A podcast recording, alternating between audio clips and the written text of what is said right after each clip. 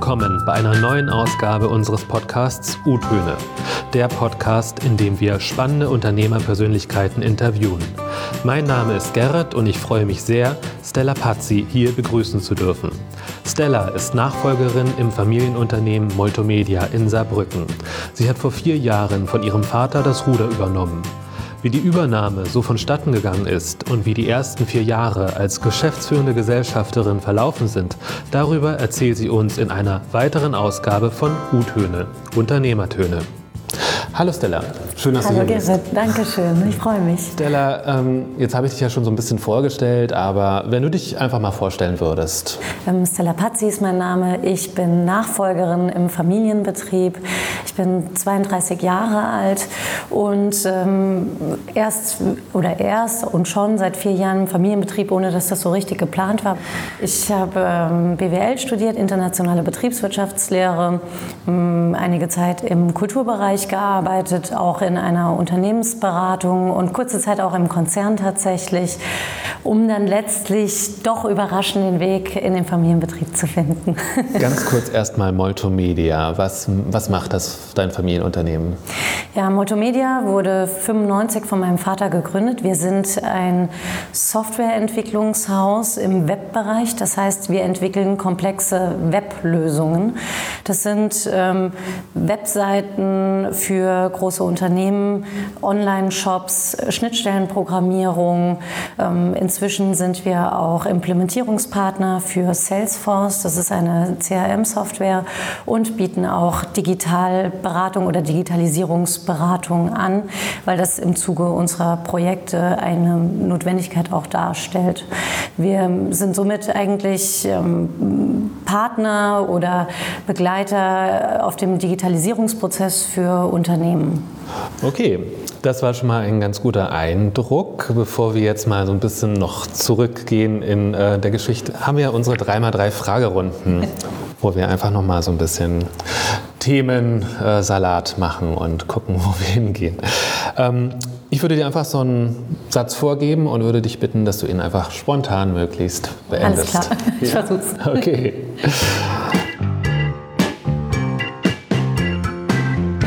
Wenn Menschen ans Saarland denken, denken die meisten? Leider nur an die Saarschleife. Okay. Ich lebe getreu dem Motto. Also mir ist wichtig, dass ich etwas verändern kann, dass ich meine Umwelt gestalten kann.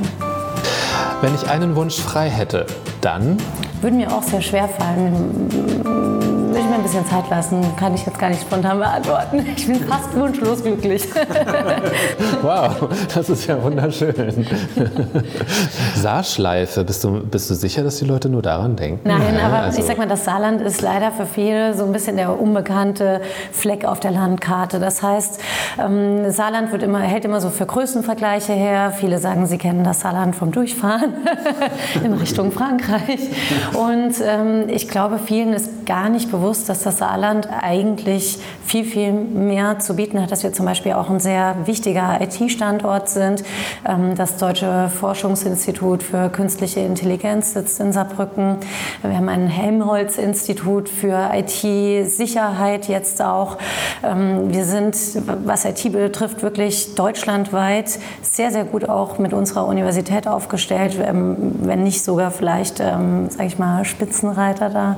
Und ähm, genauso, sage ich mal, sieht es auch in der Industrie aus. Wir haben immer noch Industriewachstum, das äh, überdurchschnittlich ist, ähm, ähm, gemessen ähm, an der Bu- Bundesrepublik. Und ähm, ich glaube insofern, ähm, dass das Saarland so ein bisschen unterschätzt wird. Wir haben halt nun mal nur eine Million Einwohner und ähm, werden sehr häufig vielleicht so ein bisschen provinziell abgestempelt. Und deswegen dieses Bild der Saarschleife, das halt auch im Saarland-Marketing leider äh, sehr stark eingesetzt wird. Ähm, ich hoffe, das ändert sich. Und äh, deswegen versuche ich auch immer so ein bisschen Aufklärungsarbeit zu leisten, weil ich merke, dass da durchaus Bedarf ist. Aber was du jetzt nicht erwähnt hast, sind natürlich ein paar bekannte Politiker, die aus dem Saarland kommen. Das Und das stimmt. finde ich wirklich bemerkenswert, dass es so äh, jetzt vielleicht an der Einwohnerzahl gemessen oder meinetwegen auch an der Größe gemessen, doch sehr viele Bundespolitiker kommen, die man kennt. So Herr Heiko Maas kommt daher, Peter Altmaier kommt daher, AKK, AKK kommt daher, Genau. Oskar Lafontaine war Genau. auch bekannter Saal. Erich Honecker auch. Ach wirklich? das wusste ich nicht. Also das stimmt. Ich sage auch immer scherzhaft, ähm, wenn ich in einer Unternehmerrunde bin, ich komme aus dem Saarland, dem machtpolitischen Zentrum Deutschlands, gerade aktuell. Das ist natürlich einerseits eine ganz positive Entwicklung. Ähm, noch positiver ist es natürlich, wenn wir dann auch gute Arbeit irgendwann leisten auf der politischen Ebene bundesweit.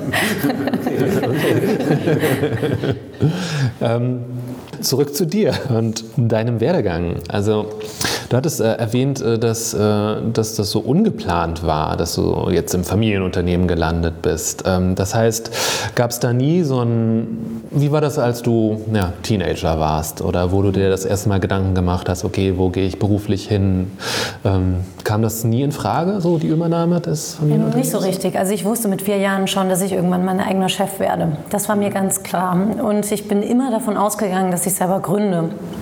Meine Eltern sind beide Unternehmer, ähm, unterschiedliche Unternehmen.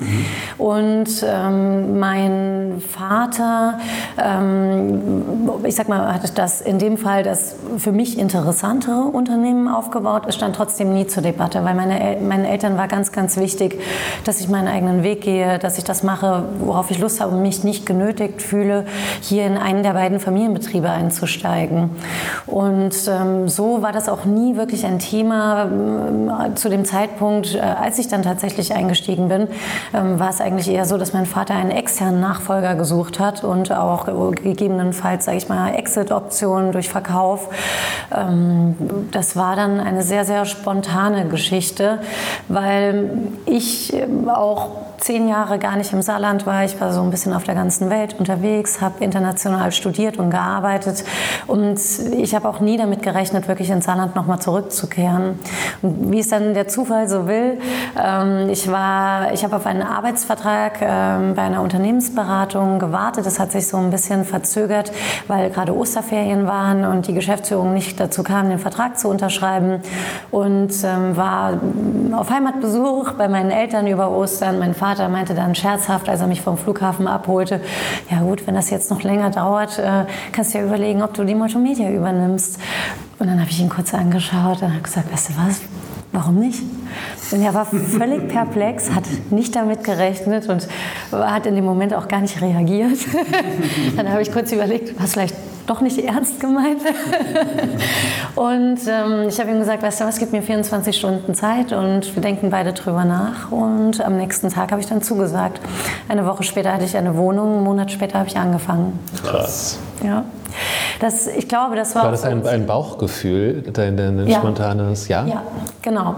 Also die Frage, die ich mir in dem Moment gestellt habe, war, ich möchte eh irgendwann, wie gesagt, mein eigener Chef sein, also Unternehmerin sein. Der richtige Zeitpunkt ist nie gegeben. Also wenn man so etwas plant, woran macht man das fest? Ähm, Es gibt immer noch die Möglichkeit, extern in anderen Unternehmen zu lernen, selbst wenn man jetzt die Unternehmensnachfolge ähm, anstrebt. Ähm, Auch dann ist es schwierig, diesen Zeitpunkt zu definieren, wann man einsteigt. Und insofern, glaube ich, war für uns das Spontane genau das Richtige. Weil wenn ich länger darüber nachgedacht hätte, hätte ich diese Entscheidung vielleicht nicht getroffen und äh, ich muss ehrlich sagen, das wäre schade gewesen. Spannend. Also, wenn das alles für dich sogar so plötzlich war, wie war es dann erst für die Mitarbeiter? Für die Mitarbeiter war es ähm, größtenteils positiv.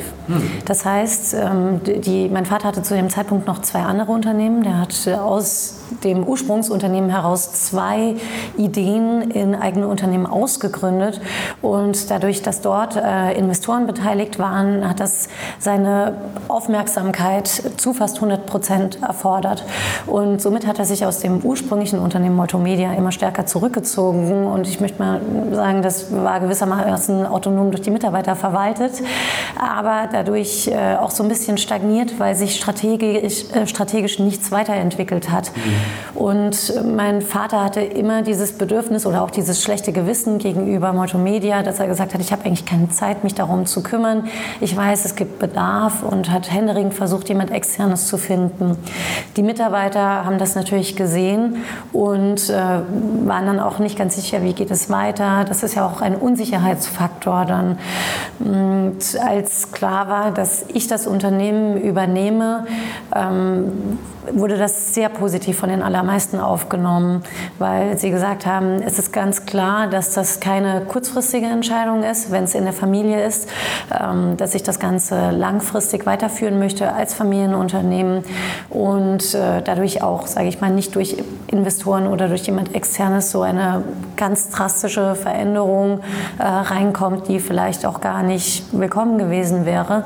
Und ähm, außerdem äh, wussten sie auch, dass mein dann natürlich hinter mir steht und mir vertraut. Und das ist eine ganz andere Basis, glaube ich, als mit einem externen Geschäftsführer zum Beispiel. Wie, also wenn du die letzten Jahre so in der Weltgeschichte unterwegs warst und kaum zu Hause warst, kanntest du denn die meisten Mitarbeiter? Nein. Ach so. Nein, also ich war, ich bin eigentlich schon als Externe reingekommen. Das heißt, ich kannte zwar zwei, drei etwas besser, die allermeisten kannten mich aber nur mal vom Sehen als die Tochter des Chefs natürlich. Ähm, das ähm, war aber im Nachhinein betrachtet, glaube ich, auch ganz gut so. Ich hätte mir nicht vorstellen können, erst im Unternehmen zu arbeiten und dann in diese Rolle reinzuwachsen. Hm. Interessanter Gedankengang, wenn du dir das so gar nicht vorstellen kannst. Also klar, das ist, birgt natürlich auch äh, Konfliktpotenzial, wenn man dann erst probiert, so zusammenzuarbeiten, irgendwie so einen geordneten Prozess durchläuft. Jetzt mache ich mehr, habe ich ein bisschen mehr Verantwortung. Bei euch war das halt ein clean, clean Cut. Äh. Genau.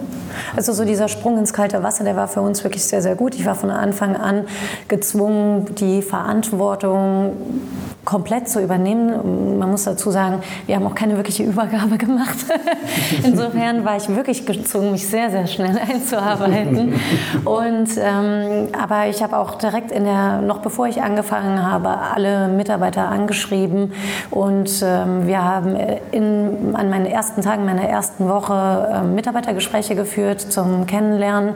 Ich habe äh, mir für jeden ein paar Stunden Zeit genommen, dass wir uns hingesetzt haben, kennenlernen. Ich habe ein bisschen erzählt, was ich gemacht habe. Sie haben erzählt, was Sie gemacht haben, auch was so Ihre Hoffnungen, Wünsche sind, was gut läuft, was ich vielleicht noch verbessern könnte. Und dadurch war dann auch direkt am Anfang schon eine sehr gute Vertrauensbasis gegeben.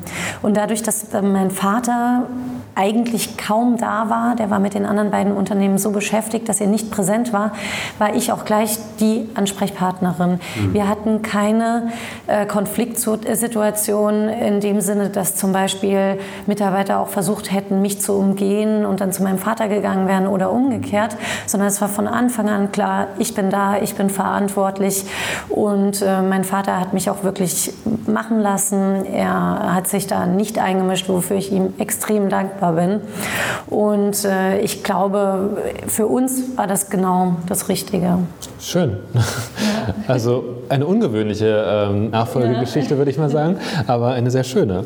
Vor allem, wenn man äh, jetzt vier Jahre später sieht. Aber ich meine, du warst ja auch noch sehr jung. Jetzt bist du 32 und damals warst du dann 28. Ja, gut, was heißt der? Da warst du ja dann quasi so alt wie die Mitarbeiter. Und ich war jünger, jünger als die meisten. okay. ja.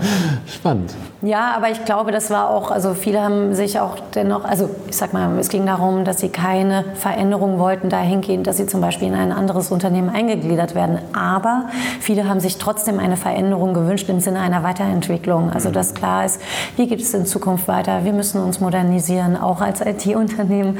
Und ähm, da war, glaube ich, auch diese, meine Jugend, sage ich mal, da auch äh, symbolisch wahrscheinlich ganz gut. Äh, das war ein Zeichen, es verändert sich etwas. Es geht zwar weiter im Sinne der Familie, aber es ist auch klar, dass mit einer neuen Generation auch wirklich noch mal eine neue Ausrichtung kommt. Und insofern würde ich sagen, das Alter ähm, war vielleicht gar nicht so schlecht. Und dazu muss man sagen, was vielleicht exotischer war als das Alter, ist die Tatsache, dass ich eine Frau in der IT bin. Und ja, das ist etwas, das, das wird mich mein Leben lang begleiten, äh, unabhängig des Alters. Und da muss man sich dann eh beweisen und behaupten und da ist das Alter, sage ich mal, nur noch eine Komponente, die dazukommt. Hattest du, du irgendwie Coaching gehabt, um ja. so Führung besser zu gestalten? Oder? Genau, also äh, in dem Moment, also als ich entschieden habe, dass ich das mache, einen Monat vor Jobbeginn, habe ich dann äh, meine ehemalige Konzernchefin damals ähm, angeschrieben, ähm, ob sie mir einen Coach empfehlen kann. Und die hat mir eine Dame genannt, ähm, die ich heute auch tatsächlich immer noch, immer mal wieder sehe, so einmal im Jahr, ähm, weil mir klar war, ich bin hier äh, von, ich lande quasi von null Führungsverantwortung in einer Situation, in der ich 20 Mitarbeiter führen muss. Das ist natürlich von heute auf morgen ein, eine ganz große Veränderung, eine ganz mhm. große Verantwortung, die ich in dieser Form äh, natürlich noch nicht kannte und ich habe mir auch nicht angemaßt, das auf Anhieb äh, richtig zu machen. Deshalb wusste ich, mir ist lieber, ich habe jemanden an meiner Seite ähm, und äh, mache dann eben so ein Coaching, um auch zu sehen, wo sind denn vielleicht so meine Blindspots, wo muss ich noch mal genauer hinschauen. Das ging dann über ein halbes, dreiviertel Jahr etwas intensiver. Da haben wir uns einmal im Monat getroffen, später etwas weniger und haben das dann so langsam auslaufen lassen. Wie gesagt, jetzt so einmal im Jahr sehen wir uns noch ähm, was ich auch immer noch sehr inspirierend finde. Aber ich habe dann auch irgendwann gemerkt, also oder diese Sicherheit bekommen, dass ich gesagt habe, okay, ähm, ich traue mir zu, das jetzt auch alleine zu machen. Schön. Ich würde das auch wirklich jedem empfehlen, der oder die in diese Situation kommt, mhm. weil es geht gar nicht darum, so wahnsinnig viel unbedingt zu lernen, sondern es geht auch ganz, ganz viel darum, diese Sicherheit zu gewinnen und sich das selbst zuzutrauen. Ähm, ich glaube, häufig hat man wenn man weiß, dass man diese, diesen Weg einschlagen möchte, auch schon eine ganz gute Intuition. Und da geht es darum, die vielleicht auch einfach zu bestätigen oder an manchen Stellen zu sagen, das hatte ich gar nicht auf dem Schirm, da muss ich noch mal genauer hinschauen retrospektiv betrachtet, was hättest du besser machen können? Gibt es da irgendwas, wo du denkst, oh. Ja, also besser machen kann man natürlich immer viel retrospektiv. ähm, trotzdem bin ich ganz froh, auch dass ich einige Fehler gemacht habe, äh, weil Fehler sind einfach immer noch eine ganz gute Möglichkeit, um auch zu lernen. Aber ich denke, was mein Vater und ich gemeinsam vielleicht etwas besser hätten planen können, das war die Übergabe. Ähm, da ist es tatsächlich so, dass ich ähm, das einerseits zwar gut fand, weil ich gezwungen war, mich sehr schnell, sehr intensiv damit auseinanderzusetzen, weil es diese Übergabe in der Form nicht gab. Ich glaube trotzdem, gewisse Dinge hätten wir vielleicht etwas äh, mehr mit Planen angehen können und weniger spontan. das, okay. Äh, ist zum Glück gut gegangen. Äh, ich könnte, würde aber jedem empfehlen, da auch, ähm, wenn es um die Nachfolge geht, wirklich dieses Gespräch auch zu führen, sich zu überlegen, ähm, beispielsweise, was machen wir in gewissen Pattsituationen bei Entscheidungen. Ähm, das sind so Sachen, die wir eigentlich später erst so richtig definiert haben. Zum Glück kam es nie dazu, dass wir das herausfinden mussten im Konfliktfall. Ähm, aber ich glaube, dass es, es tut ganz gut zwischen äh, demjenigen, der abgibt und demjenigen, der nachfolgt, dieses Gespräch vorab zu führen und zu sagen, ähm, wo liegt welche Verantwortung, ähm, wie läuft die Übergabe und wer entscheidet vor allem ab wann.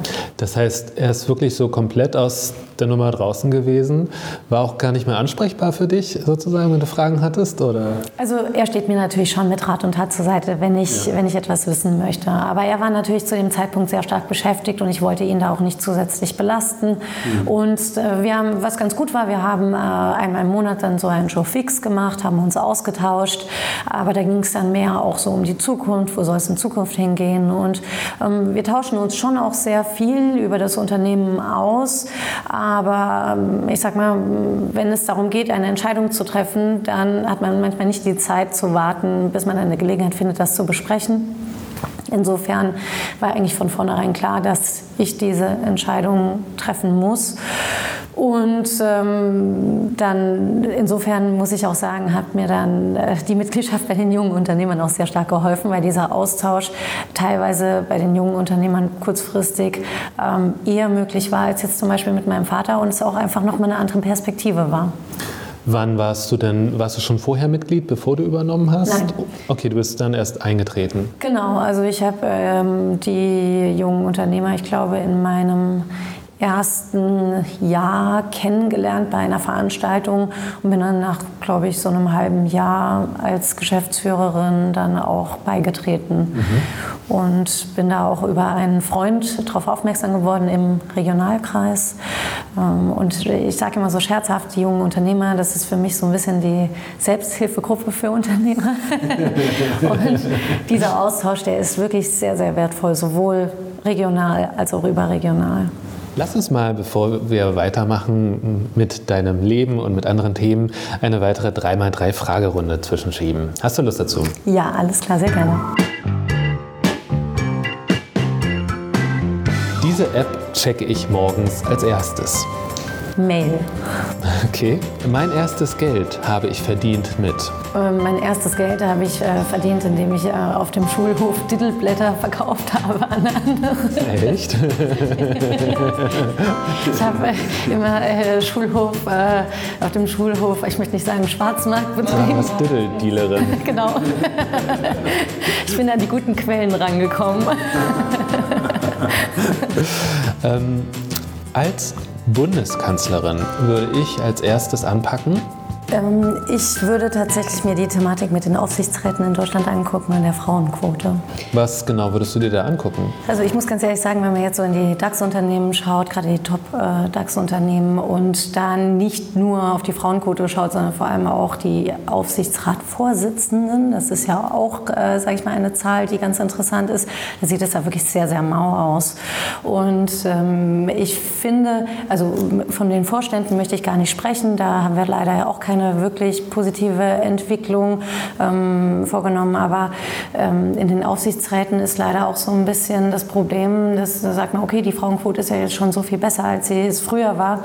Ja, aber das ist leider auch nur eine Handvoll Frauen, die in mehreren Aufsichtsräten sitzen. Und ich glaube, wir müssen einfach dahin kommen, dass es nicht mehr darum geht, irgendeine Quote zu erfüllen, sondern dass es selbstverständlich geworden ist, ähm, dass es interessante, erfolgreiche Unternehmerinnen, Frauen gibt, die ähm, für solche Posten geeignet sind und äh, sich dann nicht nur darauf bewerben, sondern auch, ähm, sage ich mal, auch von männlichen Kollegen dann vorgeschlagen werden.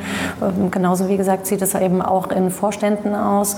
Und leider ist es ja so, dass wir ohne Quote momentan noch nicht so wahnsinnig weit kommen in diesem Bereich. Ähm, aber ich denke, in der Zukunft müssen wir da andere Möglichkeiten finden und müssen schauen, dass das Ganze auch ähm, selbstverständlich wird. Okay. Also gehen wir mal zurück zum Unternehmertum, jetzt so die letzten vier Jahre betrachtend.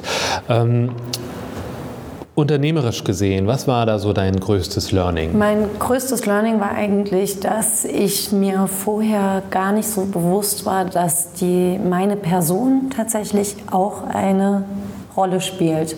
Also dass dieses, ähm, sage ich mal, eine eigene Marke vielleicht aufzubauen gegenüber den Kunden ähm, enorm wichtig ist und dass ich durchaus auch sowohl für die Mitarbeiter als auch für die Kunden ein Argument sein kann, ähm, dass man sich ähm, in dem Fall für die Mitarbeiter mit der Firma identifiziert oder ähm, seitens der Kunden, dass ich auch dadurch einen Auftrag gewinne. Das habe ich unterschätzt. Ich äh, bin da sehr am Anfang sehr systematisch an die Sache rangegangen und habe sehr viel über Prozesse und Strukturen nachgedacht im Unternehmen, bis mir irgendwann bewusst wurde, es spielt alles keine Rolle, wenn man nicht es schafft, auch auf der persönlichen Ebene zu überzeugen. Mhm. Und äh, das ist, sage ich mal, etwas, das mir dann zum Glück relativ schnell bewusst geworden ist, aber woran ich dann auch immer noch heute arbeite, weil ehrlich gesagt, da kann man auch nie auslernen. Auf der persönlichen Ebene zu genau. überzeugen, meinst du? Genau. Mhm.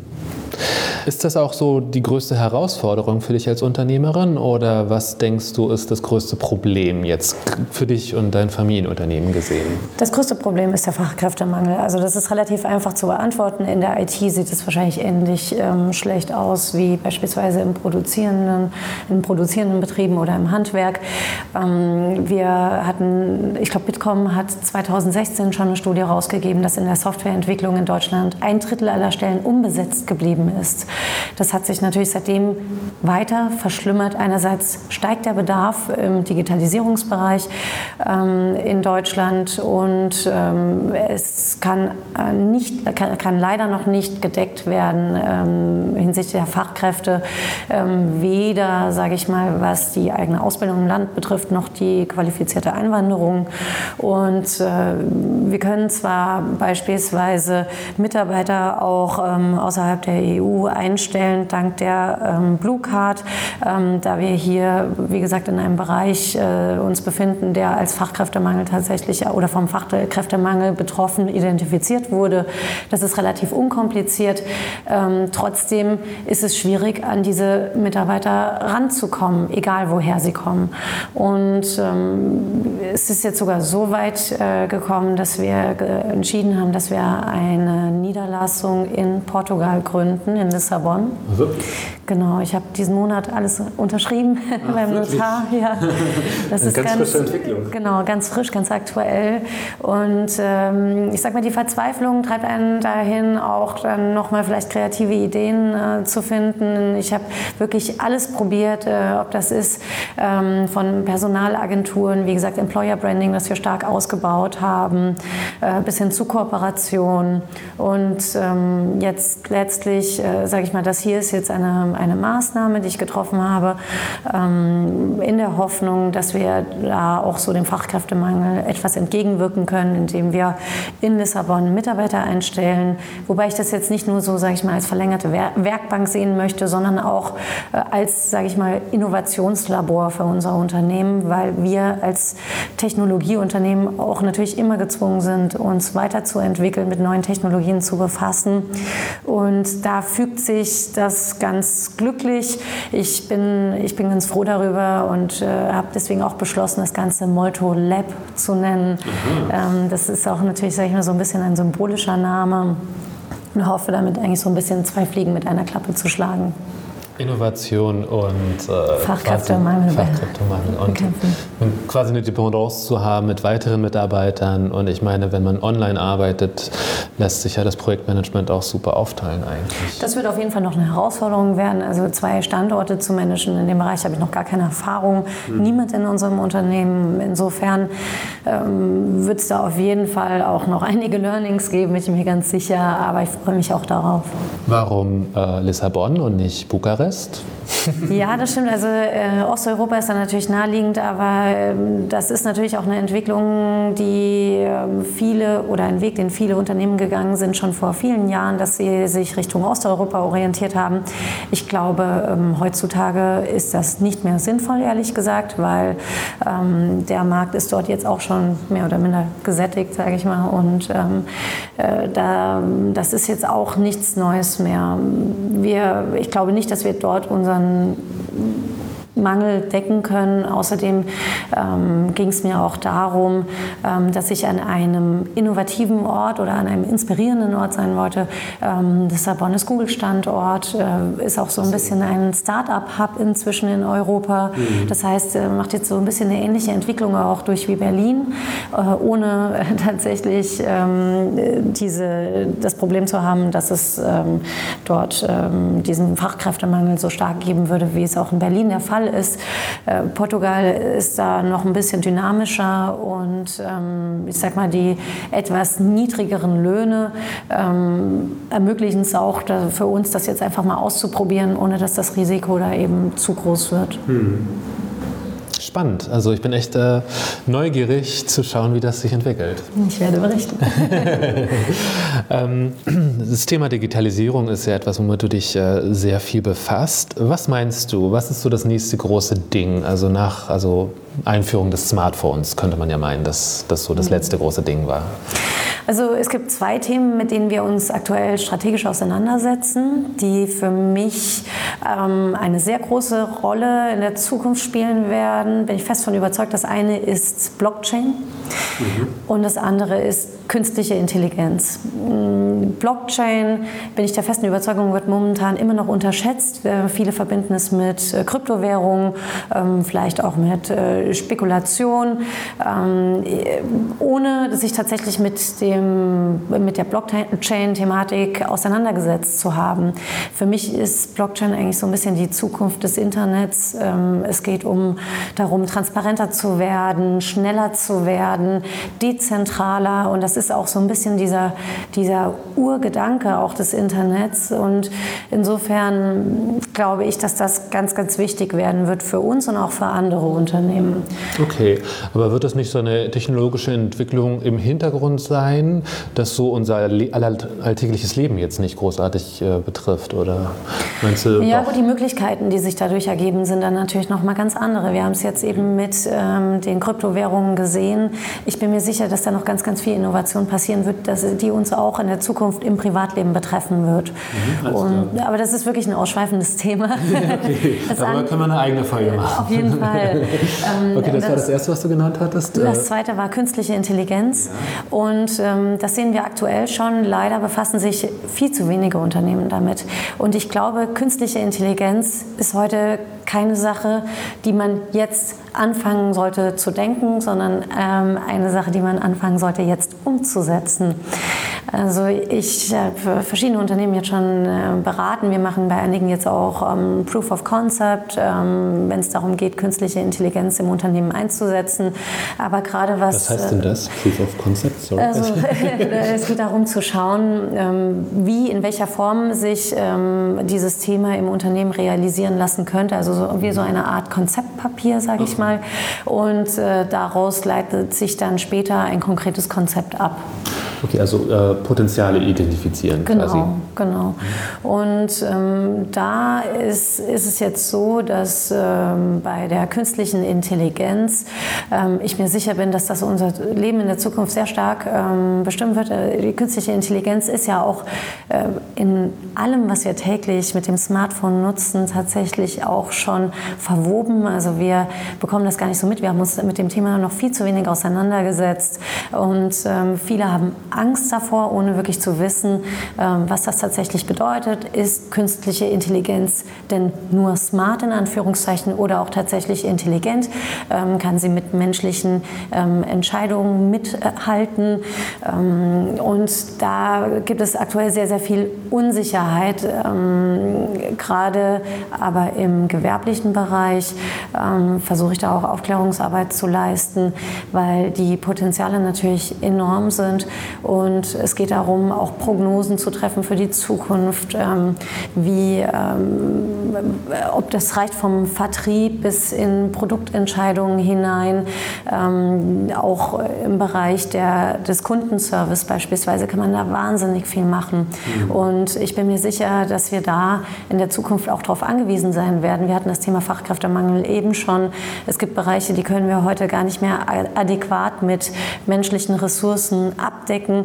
Ähm, nicht so, dass das Service-Level zufriedenstellend wäre und da muss man sich eben Gedanken machen über Alternativen. Und da kommt zum Beispiel auch die künstliche Intelligenz ins Spiel. Mhm, alles klar. Ah ja, aber es ist äh, auch ein spannendes und auch ein weiteres Thema, über das wir noch einen ganz eigenen Podcast machen können.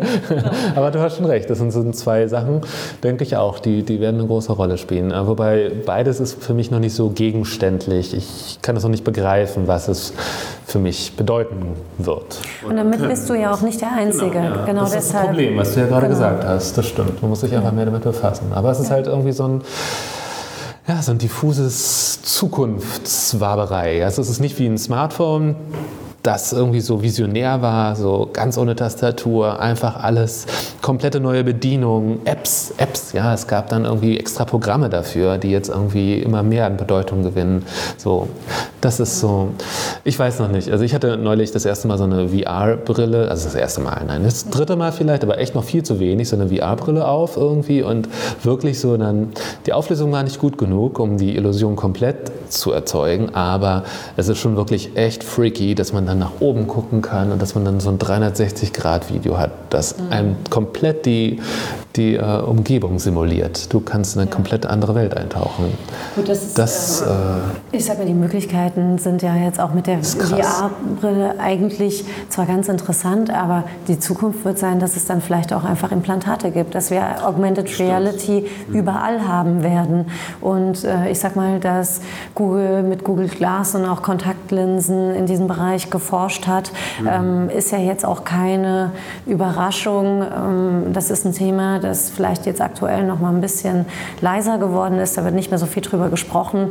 Aber Augmented Reality und Virtual Reality ähm, wird in der Zukunft auch nicht mehr über Brillen stattfinden. Ich bin fest davon überzeugt, dass wir dann auch irgendwann äh, Implantate haben werden, ähm, um, mit, der mit denen wir die Umgebung anders wahrnehmen werden. Vielleicht Meinst du, wir werden das noch erleben, Stella? Vielleicht tatsächlich, ja. ja. Könnte ich mir vorstellen. Ja. Na. ich weiß nicht, ob ich das hoffen soll.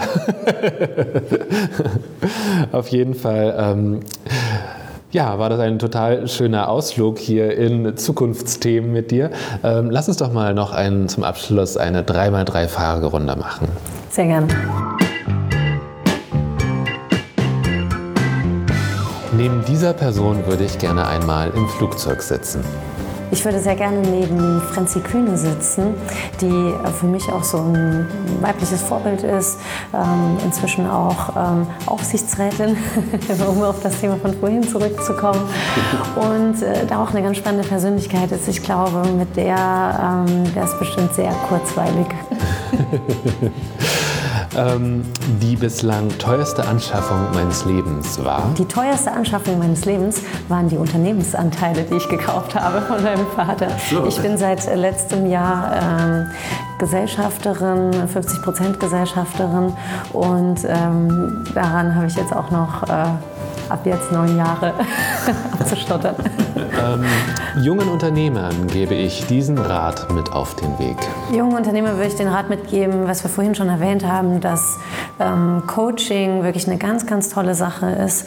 Ähm, das heißt, man sollte vorbereitet in diesen Job reingehen, sich nicht selbst überschätzen, ähm, aber trotzdem, wie gesagt, auch diesen Mut haben, den, den Schritt zu gehen und vor allem auch das Gespräch zu suchen, ähm, sofern es sich um eine Nachfolge handelt mit der vorangehenden Generation, dass man dafür klare Verhältnisse sorgt, ähm, über, darüber spricht, wie sich so eine Nachfolge gestalten soll und ähm, das Beste am, am besten ist auch noch verschriftlicht. Schön. Gut, Stella, mit diesen Worten würde ich einfach sagen, vielen, vielen Dank, dass du hier warst. Es Danke war echt für die Einladung. Schön. Ja, es hat echt Spaß gemacht, mich mit dir zu unterhalten. Und äh, ich könnte mir gut vorstellen, dass wir einfach weiß es ich, in zwei Jahren uns nochmal treffen und dann mal schauen, wie sich Du meinst Molto in Portugal? genau, lass uns das doch einfach in Portugal dann machen. ja, sehr gerne. dann bis in zwei Jahren in Portugal.